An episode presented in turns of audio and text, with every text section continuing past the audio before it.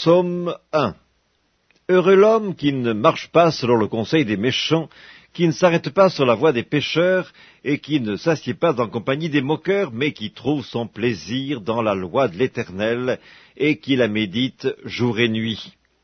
Il est comme un arbre planté près d'un courant d'eau qui donne son fruit en sa saison et dont le feuillage ne se flétrit point, tout ce qu'il fait lui réussit. Il n'en est pas ainsi des méchants, ils sont comme la paille que le vent dissipe. C'est pourquoi les méchants ne résistent pas au jour du jugement, ni les pécheurs dans l'assemblée des justes. Car l'Éternel connaît la voie des justes, et la voie des pécheurs mène à la ruine.